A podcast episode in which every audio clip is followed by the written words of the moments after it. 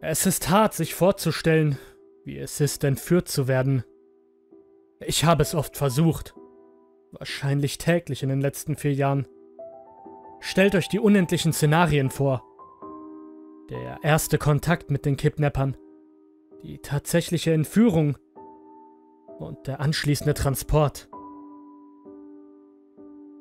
Diese Vorstellungen haben mir schon sehr viele schlaflose Nächte beschert. Es ist schwer, sich darauf zu konzentrieren, wie verraten er sich vorkommen musste, als er diesen Fremden folgte.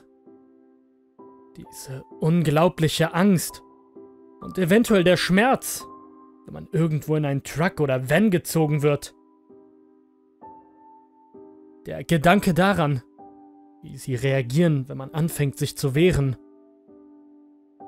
Traurigerweise ist das das Einzige, was mir ein bisschen Trost bringt, wenn ich daran denke, wie ich ihm die Augen aussteche oder diesem Hurensohn mit einem harten Hieb den Kehlkopf einschlage und ihn röchelnd ins Jenseits befördere.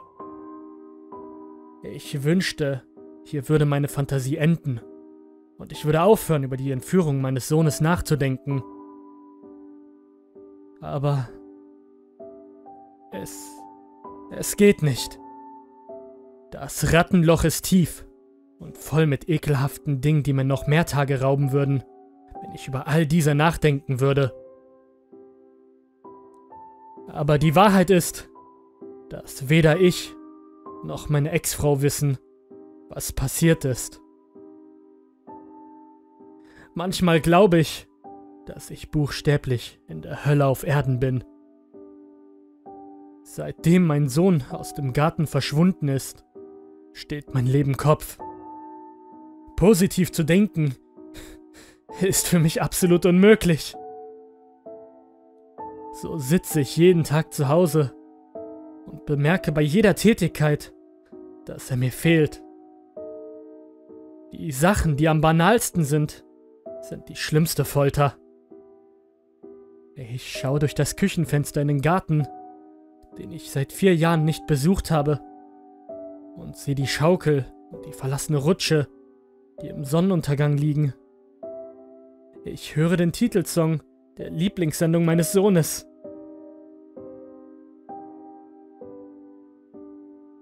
Ich, ich sehe einen Jungen im Geschäft oder im Park und stelle mir vor, das wäre mein Sohn. Doch doch das Schlimmste ist, wenn das Telefon klingelt. Dann habe ich immer widersprüchliche Gefühle. Ist das der Anruf, durch den ich erfahre, dass mein Sohn lebt oder tot ist? Oder noch schlimmer, keines von beiden und er weiterhin verschollen ist? Doch auch das Klopfen an der Tür löst dieselben Gefühle aus. Als ich heute die Tür öffnete, stand dort ein Mann in grüner Uniform mit einem freundlichen Lächeln. Er sagte, dass er heute einen Anruf erhalten hat und ein Nachbar eine Katze entlaufen sei. Dieser Satz hätte nicht schlimmer sein können. Wie ein Dolch aus verlorener Hoffnung. Die Enttäuschung ging von Kopf bis Fuß. Und der Mann erzählte weiter. Im Laufe der Jahre weicht der Boden hier ziemlich auf. Das muss an den guten alten Moorboden liegen. Gelegentlich sollte man das Erdreich aufarbeiten lassen. Aber die Katzen lieben es. Sie sind zu leicht, um komplett im Treibsand zu versinken, bleiben aber manchmal stecken Dürfte ich vielleicht kurz in Ihren Garten und Sie rausholen?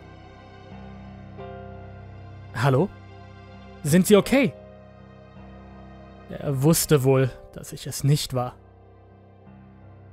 Treibsand. Das Blut schoss aus meinem Kopf zu meinem gebrochenen Herzen. Ich murmelte. Warum wusste ich das nicht?